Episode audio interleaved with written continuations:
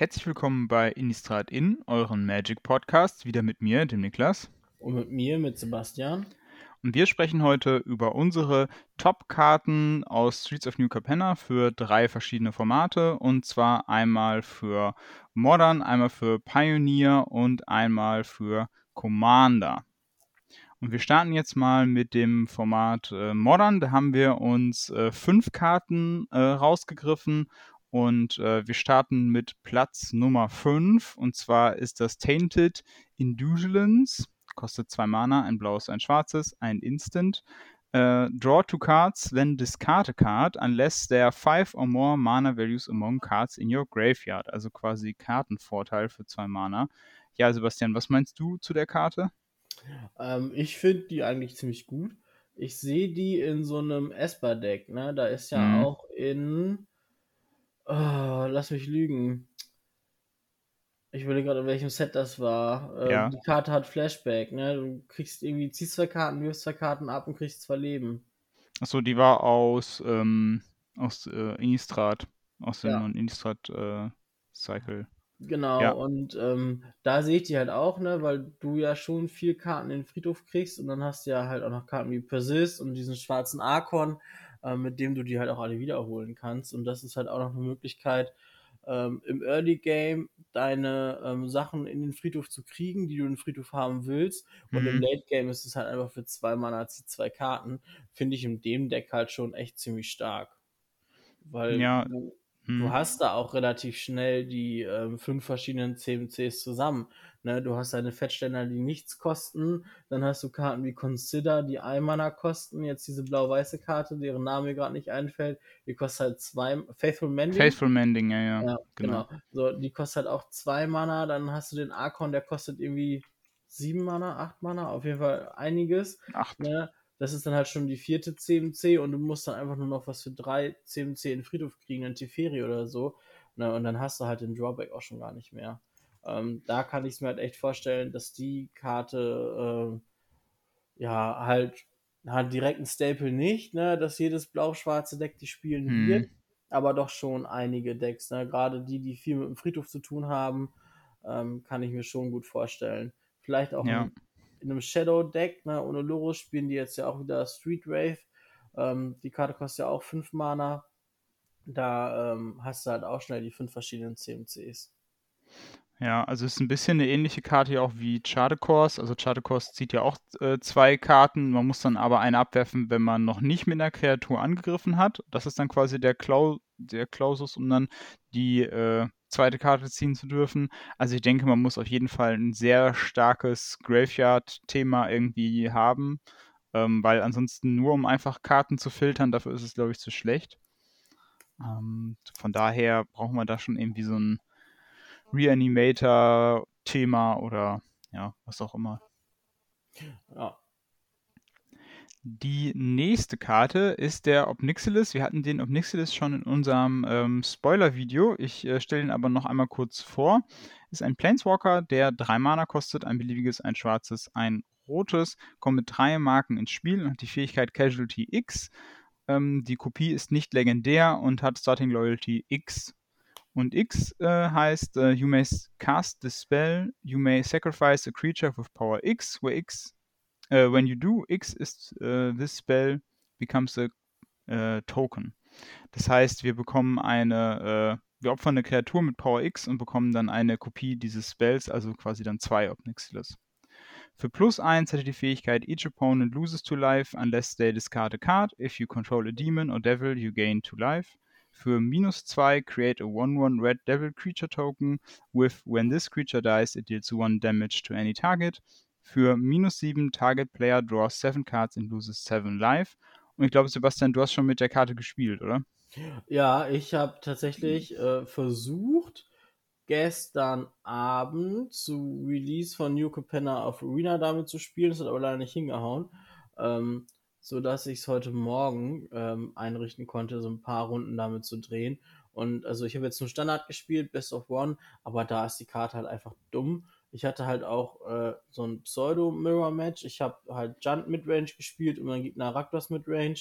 Und äh, auf einmal waren da halt irgendwie zwischenzeitlich waren da drei Obnixes auf meiner Seite und zwei mhm. auf der Seite meines Gegners. Die Interaktion mit dem Esikas Chariot ist einfach ziemlich stark. Mhm. Ähm, die Modis von Obnixes alleine sind nicht so stark, aber wenn du da halt wirklich zwei, drei Stück von auf dem Board liegen hast, ist es halt echt nervig. Mhm. Ähm, Obnixis hat halt so den kleinen Nachteil, dass er sich nicht selber gut beschützen kann. Ne? Ähm, weil wenn du den zweiten Obnixis haben willst, dann musst du eine Kreatur opfern, die halt de facto ja ein Blocker ist. Ähm, und du kriegst dann halt einen Devil Token. Aber wenn der Gegner halt noch eine zweite Kreatur legen kann, die eventuell noch Haste hat, ähm, dann kannst du halt nur einen deiner beiden Omnixes beschützen. Also ähm, er ist schon stark, aber er ist, glaube ich, auch nicht leicht zu spielen. Also ich habe auch so ein Video von Andrea Mengucci gesehen. Äh, mhm. er, da hatte Andrea Mengucci hatte vier Omnixes und der Gegner hatte drei. Und ähm, Omnixes, äh, Omnixes sage ich schon, Andrea Mengucci hat halt nach ja. dem Spiel halt auch gesagt, ähm, er freut sich richtig auf diese Karte, ja, die Karte ist super stark, aber sie ist auch wirklich sehr skillintensiv. Also du musst auch wissen, wie du den Omnixilus äh, zu spielen hast. Ich gehe auch davon aus. Und ne, ich habe mir heute Morgen das erste Mal gespielt. Ich mhm. werde auch noch nicht alles hundertprozentig richtig gemacht haben. Es ist halt immer so eine Frage, so wann machst du einen Token? Brauchst du einen zweiten Token oder gehst du halt immer nur für Plus? Ähm, das ist halt auch so eine Frage. Im, im Modern sehe ich den halt deutlich stärker als jetzt zum Beispiel im Standard, ähm, weil du den Omnixus halt Turn 2 legen kannst. Ne? Du hast halt, keine mhm. Ahnung, Turn 1 ein Elfenmystiker oder ein Lanova-Elfen, ne? beides 1-1 für ein grünes, die für ein grünes Mana tappen. Ne? Dann hast du halt Turn 2 Zugriff auf drei Mana und kannst den halt legen. Ähm, und wenn du halt on the play bist, hat der Gegner in der Regel halt nichts. Hm. Äh, vielleicht ein ja. Ragavan, aber dann machst du halt einen Devil Token und der kann den Ragavan blocken und wenn der Gegner den Devil Token mit einem Bolt und einem Push, oh gut, mit einem Bolt kann er auch ein Nixes abschießen, aber wenn er dann Removal für den Devil hat, nimmt er halt den Ragavan mit. Ähm, aber da kann es halt auch schon gefährlich sein, wenn der Obnixis Turn 2 kommt und liegen bleibt. Ähm, deswegen ist der bei mir halt auch unter die Top 5 Karten im Modern gekommen. Die nächste Karte auf unserer Liste ist auf Platz 3 das Riveteer's Charm. Auch das hatten wir schon mal ganz kurz im äh, Podcast. Und zwar kostet das Schwarz-Rot-Grün, ist ein Instant und es gibt drei Modi, von denen wir einen aussuchen. Und zwar Choose One. Target Opponent sacrifices a creature or planeswalker they control with the highest mana value among creatures and planeswalkers they control. Exile the top three cards of your library until your next end step you may play those cards. Exile Target Players Graveyard. Und wir hatten ja schon, glaube ich, in der Podcast-Folge so ein bisschen drüber gesprochen, dass das vermutlich der stärkste Charm ist. Und die Charms sind ja eigentlich alle ähm, äh, durch die Bank weg, eigentlich alle, ich sage jetzt mal, relativ gut. Auch die schlechtesten sind noch einigermaßen brauchbar. Also von daher ähm, ist, glaube ich, auch klar, dass der vielleicht ins Modern kommen könnte. Ja, wir hatten ja schon gesagt, als wir in dem Podcast oder in der vorherigen Folge darüber gesprochen haben, dass die Modi oder dass, dass jeder Charm einen Modus hat, der nie tot ist. Also irgendwas kannst du halt immer damit machen. Aber der Riveteers Charm ist meiner Meinung nach einfach auch der stärkste. Und ich kann mir durchaus vorstellen, dass der halt in, in normalen Junt-Decks, äh, also jetzt, ich sage jetzt mal diesen Boomer-Junt-Listen, ne, ja. die halt auch ein Bloodbraid Elf spielen, dass da halt auch ein oder zwei von ähm, den Weg reinfinden werden ins Deck, weil er halt einfach er ist halt einfach Removal und Hate für, für viele Matchups, für gute Matchups, aber auch für schlechte Matchups. Ne? Da, der Gegner muss die Kreatur am Planeswalker mit den höchsten CMC opfern. Ne? Das ist ein Khan Liberated, der kostet 7 Mana. Das ist ein Murktide, der kostet 8 Mana. Ähm, du kannst einen Friedhof ins Exile schicken, was halt gegen Living End richtig stark mhm. ist. Ähm, ja, und im Zweifel, wenn du halt gerade nicht haten musst, dann spielst du den End of Turn beim Gegner für drei Mana, äh, schickst die obersten drei Karten ins Exil und kannst ihn am nächsten Zug spielen. Ne? Dann hast du im Prinzip ja. für drei Mana zieh drei Karten, wenn ja, du nicht gerade was schon... abräumen musst. Und ja. ich denke einfach, diese Flexibilität macht ihn halt einfach auch mit zum stärksten Charme. Äh, ja. Ich hoffe, dass ich in den ganzen Boostern, die ich mir besorgt habe, äh, einen in Gilded voll kriege. Mal gucken.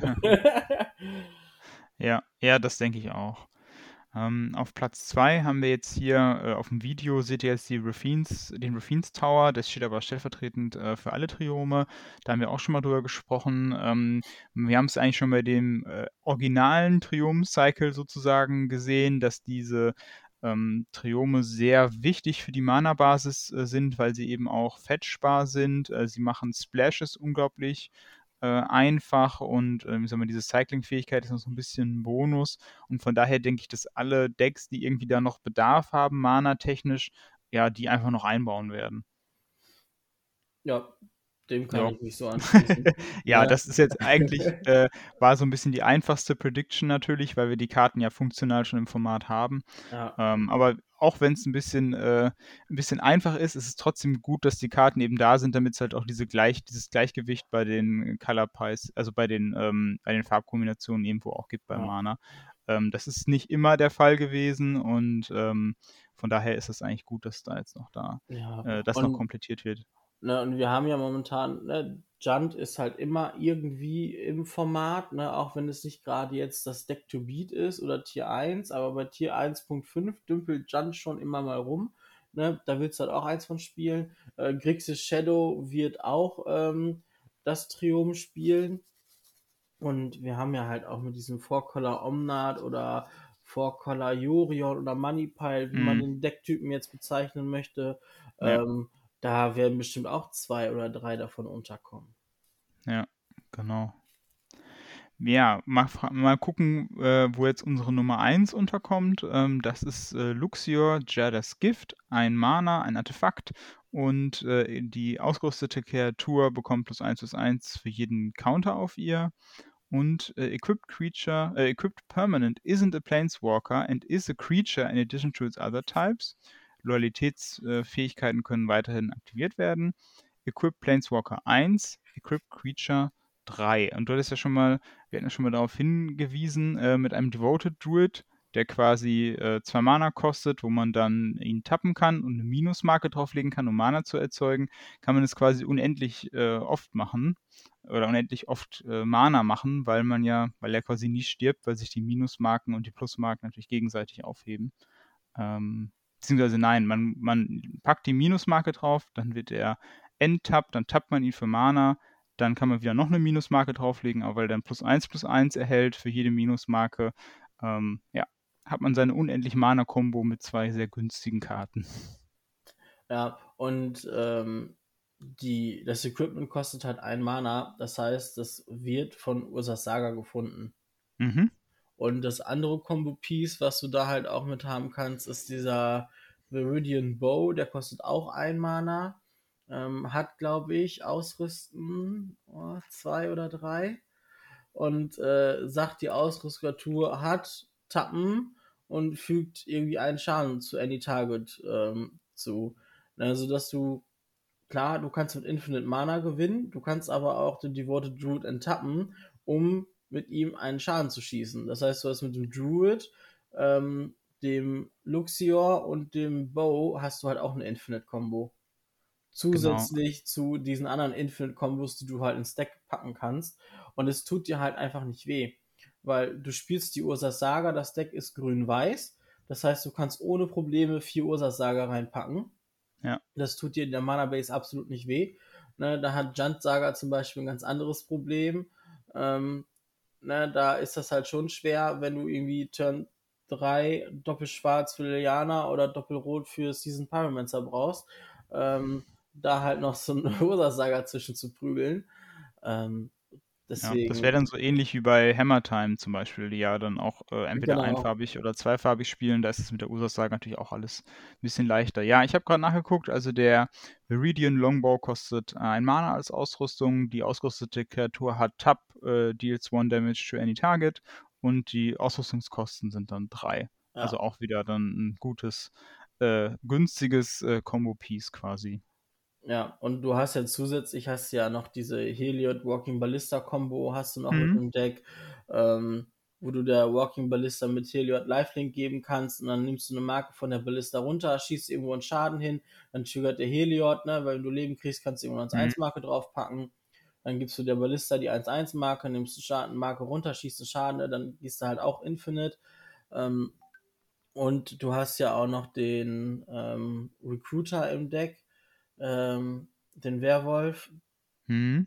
ne, der halt auch für hm, zwei, drei Mana kannst du die obersten Karten, ein paar Karten angucken, eine Kreatur davon auf die Hand nehmen und da cyclest du dich halt auch komplett durchs Deck durch. Also du hast, glaube ich, ein ziemlich resilientes Combo-Deck ähm, in grün-weiß. Ja. Weil du halt auch einfach viele Tutoren hast, um deine Combo-Pieces zu finden. Ne? Collective Company ist halt auch noch eine Möglichkeit, äh, an den Devoted Druid, an den Helior zu kommen und auch an den ähm, an die weiße Karte, die äh, verhindert, dass minus 1, minus 1 Marken irgendwo hinkommen. Ja, äh, Visier of Remedies. Ja, genau, danke. Ja, genau. Aber ja. ne, da muss man aufpassen, dass man das Luxior und den Visier nicht auf dem Board hat, weil die würden Ja. sich halt beißen. Ne, Die, weil, die beißen sich, ja, Ja. das stimmt. aber ich glaube, wenn man eh beide auf dem Board liegen hat, dann hat man eh schon gewonnen. Wahrscheinlich ja. Ja. Wir kommen jetzt vom Modern-Format zum äh, Pioneer-Format, wo es ja auch eine sehr schöne äh, Ankündigung gab, dass jetzt ja das Explorer-Format auf äh, Arena ins Leben gerufen wurde und dieses Format soll ja quasi auf Pioneer aufbauen. Das heißt, alle Pioneer-legalen äh, Karten, die es auf Magic Arena gibt, sind jetzt quasi im Explorer zusammengefasst. Und äh, von daher ist ja auch ganz cool, dass wir jetzt mal äh, in das Format reingehen und äh, wir starten jetzt hier mal auf Platz 5 mit einer Karte, die wir noch nicht hier im Podcast hatten, und zwar Jada Font of Hope für 2 Mana 2-2, äh, ein beliebiges, ein weißes, eine äh, legendäre Kreatur, ein legendärer Engel, äh, Flugfähigkeit und Wachsamkeit. Each other angel you control enters the battlefield with an additional plus one plus one counter on it for each angel you already control. Tap at white spends his mana only to cast an angel spell. Und das finde ich ja schon mal sehr interessant, dass äh, plötzlich jetzt es irgendwie weiße Mana-Dogs irgendwie gibt. Ähm, das haben wir ja sonst auch irgendwie ganz, ganz selten gesehen. Ja, mittlerweile kriegt man auch weißen Card Draw. Also Ja, das Äh, stimmt. Zwar keinen guten, aber er kommt. und ähm, ja, er ist halt semi, aber echt teuer. In dem neuen Commander-Set ist auch irgendwie so ein neuer Card Draw Spell drin. Äh, sagt irgendwie aus, äh, ist eine Verzauberung, zwei beliebige, ein weißes. Und ähm, sagt aus, immer wenn ein Gegner zwei oder mehr Karten gezogen, also die triggert in jeden Endstep, ne, at the Mhm. beginning of each Endstep, ne, wenn ein Gegner ähm, zwei oder mehr Karten gezogen hat, ziehst du eine Karte und wenn ein Gegner zwei oder mehr Länder ins Spiel gebracht hat, bringst du einen Treasure Token ins Spiel. Ne, also halt weißer Card Draw, aber sehr situativ, aber ne, Ja, das ist der Catch-up, Catch-up Card Draw quasi. Genau, ja. aber da kommen wir gleich noch zu. Commander ist ja, Ja. nach Pioneer dran. ähm, ja, ich habe die Giada ausgesucht, ähm, weil ich, ich weiß nicht, ob sie wirklich Play sehen wird, aber im History gab es eine ganze Zeit lang ein echt starkes ähm, Band Angels Deck. Ähm, Mhm. Im Prinzip ein, war das Deck mono-weiß. Du hast wirklich nur grün gesplashed für Collected Company und du hast blau gesplashed für die Linvala und für den Glasspool Mimic. Ne, die Linvala ist ja für ein beliebiges, ein weißes, ein blaues, 3-3 Flying und du kannst sie opfern und gibst deinen Kreaturen Hexproof oder Indestructible bis zum Ende des Zuges. Und wenn du eine volle Party hast, dann passiert noch was anderes. Aber ich kann mich nicht erinnern, dass ich jemals eine volle Party hatte.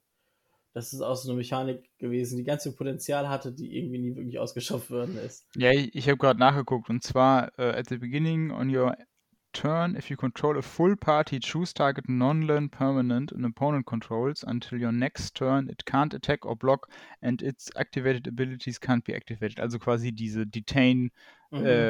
Detain-Mechanik äh, aus, äh, ähm, aus Ravnica Ja. quasi. Ähm, aber ja, ist wahrscheinlich äh, nur sehr selten tatsächlich zur Anwendung gekommen. Nee, und ich sehe die äh, Giada, heißt sie Giada? Ich weiß nicht, ich habe jetzt Jada Ja. gesagt, aber vielleicht heißt sie auch Jada. Also Jabba? mit, mit Aussprache sind wir halt echt, äh, das Jabba ist sch- Jahad, schwierig. Nein. Also wir sind noch Ähm, nicht auf Teros-Level, was die Aussprache angeht, Ja. oder Schwierigkeit, aber es ist teilweise echt nicht einfach. Ja, also ich sehe die gute Dame in so einem ähm, mono-weißen, vielleicht noch einen grünen Splash für, ähm, für eine Sigada oder für eine Schalai. Ähm, so ein Life-Gain Angel Deck, weil wir haben in der Mhm. letzten Edition echt viele günstige, gute Engel gekriegt. Mhm. Ähm, und wir haben auch viele Kreaturen bekommen, die gut mit Engeln synergieren. Ne? Immer wenn ähm, der Resplendent Angel ein beliebiges zwei weiße, 3-3 Flying und wenn du in diesem Zug 6 oder mehr Leben gekriegt hast, dann macht der einen ähm, fliegenden Engel-Token mit Vigilance und dann gibt es ja noch ganz viele Kreaturen, die sagen, wenn ein Engel oder ein Kleriker ins Spiel kommt, kriegst du Leben und Höhe der Toughness und und und. Also da kannst du halt, was, was Lebenspunkte technisch angeht, kannst du da echt abartig mit abgehen. Mhm. Und ähm, du hast halt auch damals, wie gesagt, du hast ja blau gesplasht in dem Deck für die Schalei, aber aus dem Sideboard konntest du auch noch Counterspells mit reinbringen, was das Deck halt auch ein bisschen widerstandsfähiger gegen Mass Removal gemacht hat. Ähm, gut, im Historic hast du damals keinen Supreme Verdict gehabt, das hast du halt im Pioneer. Da muss ja. man halt gucken, was man macht. Ne? Aber ansonsten kann ich, sehe ich die äh, Giada schon, dass sie, wenn sie die Tür nicht aufmacht für so ein Life Gain Angel Deck, dann macht sie auf jeden Fall ein kleines Fensterchen auf. Und ich hoffe, irgendeiner wird sich halt einfach dran versuchen. Ähm, weil mir hat das Deck damals im Historic echt viel Spaß gemacht. Ja. Ähm, unsere nächste Karte auf Platz 4 ist der Unlicensed Hearse, sage ich jetzt einfach mal so. Ähm, ist ein Vehicle, kostet 2 Mana, Sternchen, Sternchen. Für Tab, Exile up to 2 cards from a single graveyard. Unlicensed Hearse, Power and Toughness are each equal to the number of cards exiled with it und Crew 2. Also schon mal eine sehr gute Möglichkeit, um irgendwie Graveyards zu haten im Format. Ja, und ist halt im Late Game halt ein echt guter Beater, ne? Mhm. Ja, das kann schon. Also ich habe ja mit dem viel mit dem Us oder wir kennen ja auch alle den guten Us und äh, ja. der, das, der, der wächst halt auch schnell und hier muss man ja nicht mal Mana irgendwie bezahlen. Ähm, ja. Von daher äh, ist es auch, und es steht halt jedem Deck zur Verfügung, ne? Das genau. ist gleich, dass es halt farblos ist. Ja. Ne? Und du hast halt einfach Decks im Format, ne, wie ich sag jetzt mal Junt oder Raptor Sacrifice, ähm, die halt auch mal gerne so eine Katze aus dem Friedhof wiederbringen wollen ähm, oder einen ähm, Roast Rider oder generell Escape-Karten, kannst damit mhm. Coxers fressen.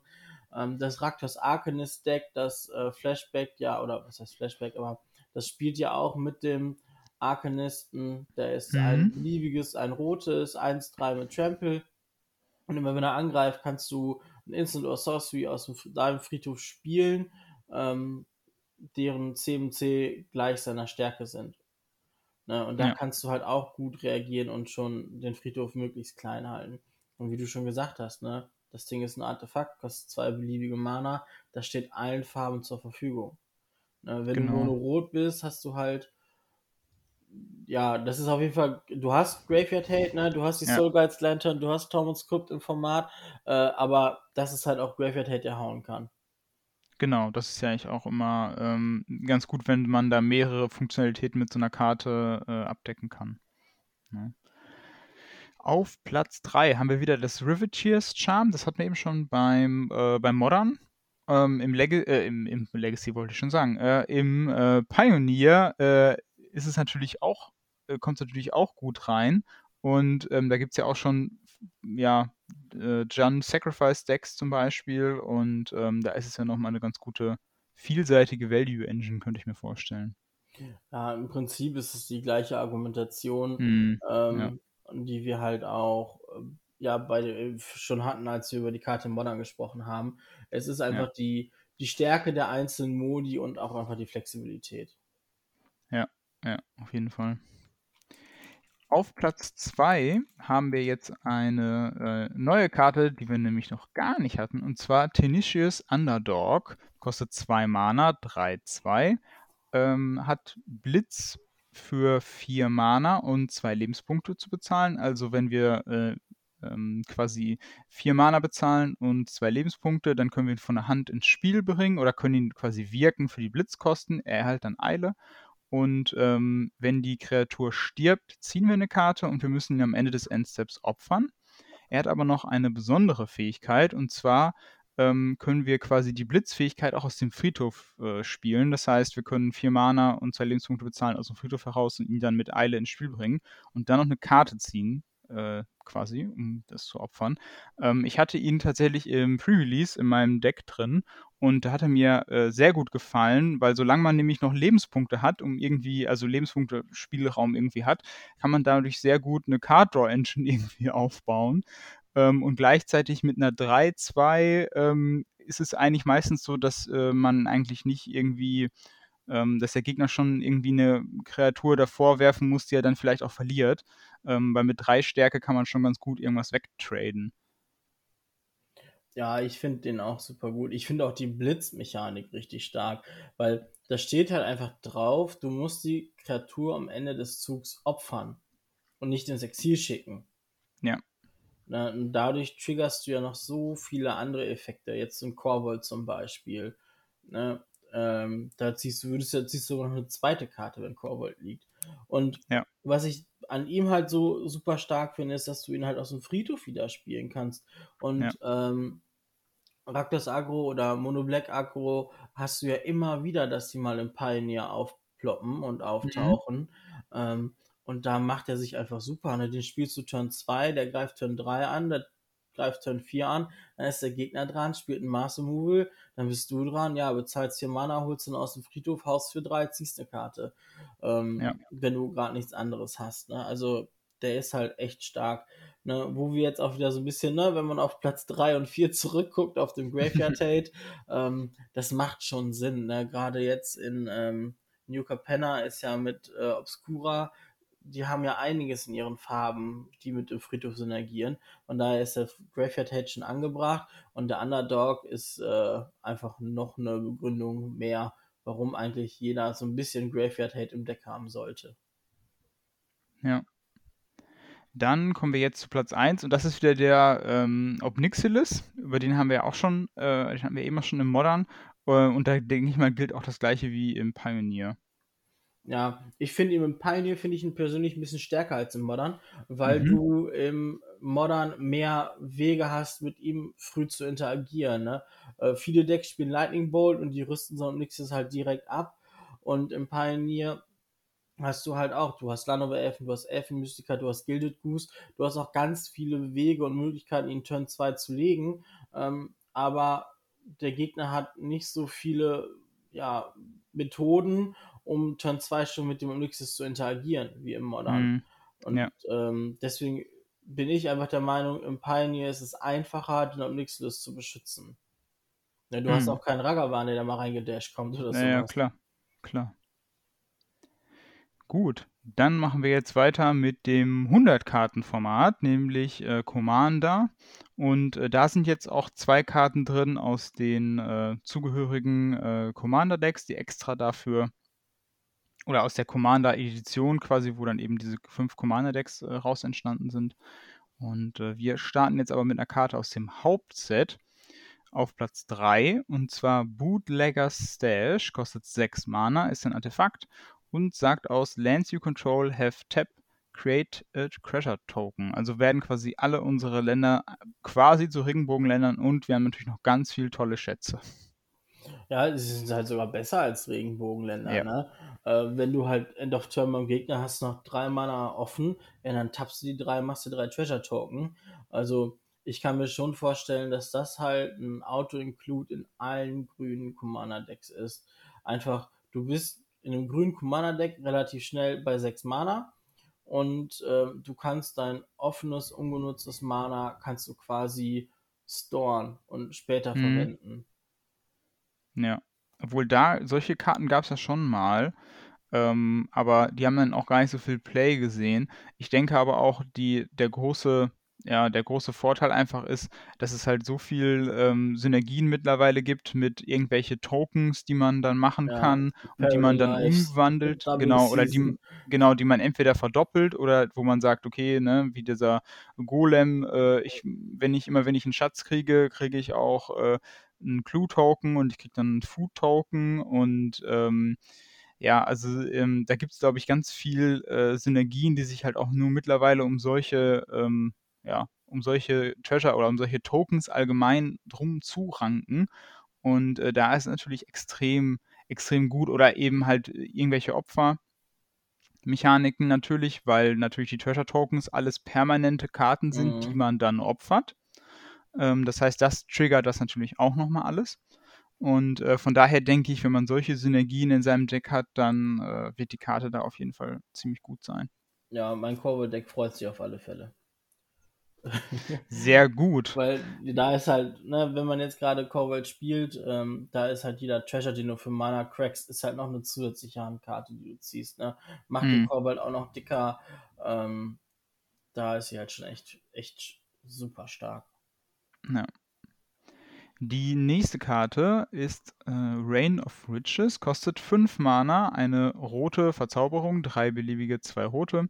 When Reign of Riches enters the battlefield, create two treasure tokens. The first time you cast each turn that mana from a treasure was spent to cast has Cascade. Äh, das heißt, hier gibt es noch einen Regeltext. When you cast the spell, exile cards from the top of your library until you exile a non-land card that costs less. You may cast it without paying its mana cost. Put the exiled cards on the top, äh, on the bottom of your library in a random order. Also das ist Cascade. Und jetzt habe ich es äh, richtig verstanden. Ähm, den ersten Zauberspruch, den wir wirken, jede Runde, wo wir einen Treasure Token für opfern, hat Kaskade. Genau. Und ich finde die super, weil du halt einfach, ähm, ja, das ist so klassischer roter Kartenvorteil, ne? Mhm. Da können sie dir einfach draufschreiben, irgendwie, ne, immer wenn du Treasure benutzt, um Spell zu casten, ziehst du eine Karte. Ähm, da musst du halt so ein bisschen was anderes machen. Und, ähm, naja, Karten, die man mit Kaskade spielt, kommen ja aus dem Exil. Da freut sich Prosper auch noch drüber. Das ist ja auch wirklich ein äh, beliebter Commander. Ich glaube, der, ähm, es äh, wird immer mehr, dass die Leute Prosper spielen. Ich habe da jetzt schon ganz viel von gesehen. Ähm, der wird sich da auch wirklich sehr drüber freuen über die Karte. Ähm, hm. Und ansonsten, naja, wir haben ähm, eins von den Precons ist, hat diese Treasure-Thematik. Mhm. Ähm, du hast im Set ganz viel Treasure-Thematik und ich glaube, die Treasure Tokens werden im Commander noch eine ganz wichtige Rolle einnehmen, einfach um ähm, zu rampen und um zu fixen. Und das ist dann auch einfach eine Karte, die von diesen ganzen Treasures auch stark profitieren wird. Ja. Naja, das ist auch ein bisschen so wie, die, äh, wie das Artefakt eben. Ähm, das genau. äh, ist jetzt quasi so ein neues, so ein neues Spielfeld, was Wizards jetzt quasi aufmacht im Commander-Bereich. Ja. Aber ich finde, äh, beide Karten, zumindest das Bootlegger Stash, hat so ein bisschen was von ähm, diesem legendären grünen Artefakt äh, The Great Henge aus mhm. ähm, ach, das Oko-Set. Äh, ja. nein, ich will Ikoria sagen, ich will Ixalan sagen, das ist beides falsch. ja, ähm, es ist beides falsch. äh, aus dem Feen-Set. Ja, Adventures und so. oh, ja, also wer es weiß, ganz gerne in die Kommentare Ja, ich glaube, die meisten wissen es. Wir stehen ja. einfach krass auf dem Schlauch einfach. Ja, vielleicht fällt es uns auch gleich wieder ein, wenn wir noch ein bisschen ja. drüber nachgedacht haben. Naja, auf jeden Fall, da kriegst du ja auch noch Karten auf deine, äh, Marken auf deine Kreaturen. Du ziehst Karten, wenn du eine Kreatur castest und du kriegst Leben, wenn du das Ding für zwei grüne Mana tappst. Ähm, ist wahrscheinlich stärker als das Bootlegger Stash und das Reign of Witches. Ähm, aber an sich finde ich beide Karten ziemlich gut. Ja, das, äh, das denke ich auch. Auf Platz 1, äh, den haben wir eben schon ein bisschen ähm, verraten. Übrigens, die Edition, auf die wir nicht gekommen sind, war Fawn of Eldraine. Ach, danke. Äh, ja, so. Äh, da haben wir jetzt auch, haben wir jetzt auch nachgeliefert. Ähm, und zwar die, genau, und jetzt springen wir wieder zu den Commander-Karten. Auf Platz 1 haben wir Smuggler's Chair, kostet äh, Mana, zwei beliebige, ein weißes, eine Verzauberung. At the beginning of each end step, draw a card for each opponent who drew two or more cards this turn. Then create a treasure token for each opponent who had two or more lands enter the battlefield under their control this turn. Also es ist quasi so eine Art Catch-up-Mechanik. Wenn der Gegner mehr Karten zieht, dürfen wir mitziehen, also mehr Karten als er normalerweise ziehen würde. Und wenn der Gegner mehr Länder spielt, äh, kriegen wir auch Mana. Das heißt, die Fähigkeiten, die Weiß traditionell nicht hat, und auch in den letzten Jahren irgendwie nicht dazu bekommen hat, Ähm, das wird jetzt quasi so Catch-up-mäßig gemacht, wie es auch schon äh, auf vielen anderen Spells in der Vergangenheit oder in den letzten Jahren der Fall war. Ähm, und ist natürlich im Commander natürlich nochmal ganz gut, weil das natürlich A, die absolut wichtigsten ähm, ja, die wichtigsten Säulen von vielen Commander-Decks sind. Es ist nämlich auf der einen Seite Ramp, auf der anderen Seite Card Draw. Das macht es hier beides, eben weil man eben darauf setzen kann, dass viele Gegner das tun werden. Und äh, ja, von daher denke ich, ist es eine Karte, die für viele weiße Commander-Decks, die jetzt keinen Zugriff auf Card Draw Engines äh, oder auf Ramp Engines irgendwie haben, ähm, ganz gut. Und selbst für die, die es doch haben, ist es ganz gut, weil es ähm, nicht darauf achtet, wie viele Länder du hast. Weil normalerweise ja. bei vielen von diesen äh, Catch-up-Mechaniken ist es so, dass es erstmal darum geht, äh, wie viele Länder hast du eigentlich und hast, hat dein Gegner mehr als du. Ähm, oder auch bei dem, bei dem, ähm, ja, beim Kartor glaube ich jetzt nicht so, aber bei den Ländern war es oft so, dass das halt nur getriggert hat, wenn dein ähm, Gegner mehr Länder hatte als du. Äh, das ist jetzt in diesem Fall egal, sondern solange dein Gegner rammt oder Karten zieht, äh, generiert das hier Value. Genau. Und es ist auch, ich habe auch gerade einmal schnell nachgeschaut, ähm, mit Abstand die teuerste Karte aus dem mhm. Commander Streets of New Capenna Set. Ne? Ähm, die kostet, also mit 20 Euro bist du jetzt dabei. Ne? Das ist mhm. jetzt ne, Stand Freitagnachmittag, äh, 29. April, zahlst du da 20 Euro für. Ähm, die Karte, die am nächsthöchsten ist, ist halt eine Twilight Maya und die kostet keine 7 Euro. Hm. Ähm, ja. Das zeigt halt einfach, einfach aus, wie stark, also was heißt stark? Ich finde sie nicht stark. Ne? Es ist halt einfach, ähm, sie ist schon stark, ja, aber es gibt halt weitaus besseren Card Draw, aber der ist halt in anderen Farben.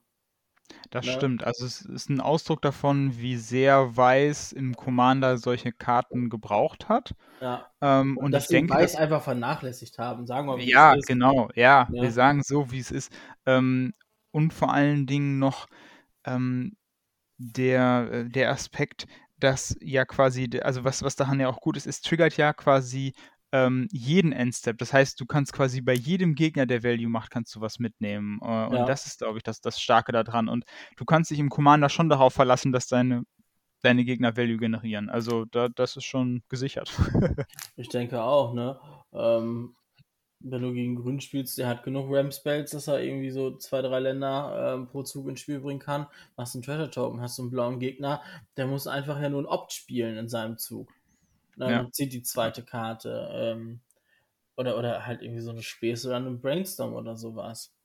Ähm, von daher hat ja. die Karte schon ihre Relevanz und ich denke in ähm, äh, ja jetzt weißen Commander-Decks, die nicht unbedingt Zugriff zu Blau haben, ist das eine gute Alternative zum Card Draw. Ich meine, ja. oder vielleicht sogar die keinen Zugriff auf Blau und oder Grün haben, weil Grün hat mittlerweile ja auch echt abartig guten Card Draw bekommen. Ja, ja, also aber man kann es ja, der Vorteil ist ja, man kann es ja auch trotzdem spielen, weil es ja. ja, wie gesagt, auf die eigenen Ressourcen überhaupt keine, keine äh, Achtung irgendwie legt. Ja. Ne? Und es kostet halt ein weißes Mana, das heißt, man kann es gut splashen. Ähm, hat halt auch als Enchantment einen relativ relevanten Kartentypen. Gut, jedes Commander-Deck spielt Enchantment Removal, aber ähm, ich, es gibt, glaube ich, auch einige ähm, Enchantress-Decks im Commander, wo die halt auch einfach gut reinpasst. Ja, auf jeden Fall. So, das waren jetzt unsere Top-Karten für die Formate Modern Pioneer und Commander. Und äh, ja, schreibt doch mal äh, in die Kommentare, lasst uns wissen, was eure Lieblingskarten oder welche Top-Karten ihr aus diesen drei Formaten aus der Edition mitnehmt. Und bevor wir euch quasi entlassen, äh, möchte ich noch mal kurz einen Kommentar erwähnen. Und zwar haben wir ein bisschen Nachhilfe bekommen äh, vom User German Magic Stories. Der hat nämlich was zum Flavor geschrieben. Äh, und zwar hat er mitbekommen, dass wir berechtigterweise flavormäßig äh, Nachhilfe brauchen. Und zwar, ganz wichtig, hat er darauf hingewiesen, dass nicht alle Eldrasis in den Mond gesperrt wurden, sondern äh, nur Emrakul, die Tamio am Ende von Eldritch Moon so beeinflusst hat, dass Emrakul nun in Silbernen Mond von Innistrad festsitzt. Kusilek und Ulamok wurden auf Zendikar von der Gatewatch vernichtet. Mit dem Brothers War ist es so, es war damals noch so, dass Jagdmoth die Phyrexianer angeführt hat. Da gab es noch nicht die Prätoren, wie es sie jetzt auf dem Phyrexia gibt und Mishra war von Phyrexianern beeinflusst, weshalb er sie durch Portale nach Dominaria geführt hat. Die, äh, das Meditation Realm, in dem Bolas jetzt gefangen ist, war praktisch sein Rückzugsort, in dem er über seine Pläne nachgedacht hat. Und da er jetzt zurzeit kein Planeswalker mehr ist, kann er von dort nicht weg. Okay, jetzt sind wir alle nochmal geupdatet. flavormäßig und äh, können jetzt unsere neuen Spekulationen mal wieder auf äh, gefestigte Füße stellen. Äh, vielen Dank für die Aufklärung an der Stelle. Ja, aber das ist doch gut. Dafür haben wir unsere deutsche Magic Community. Genau, dafür haben wir die Community. Ja, wir sagen vielen Dank und ähm, wir hören uns bei der nächsten Folge wieder. Bis dahin, tschüss. Bis dahin, ciao.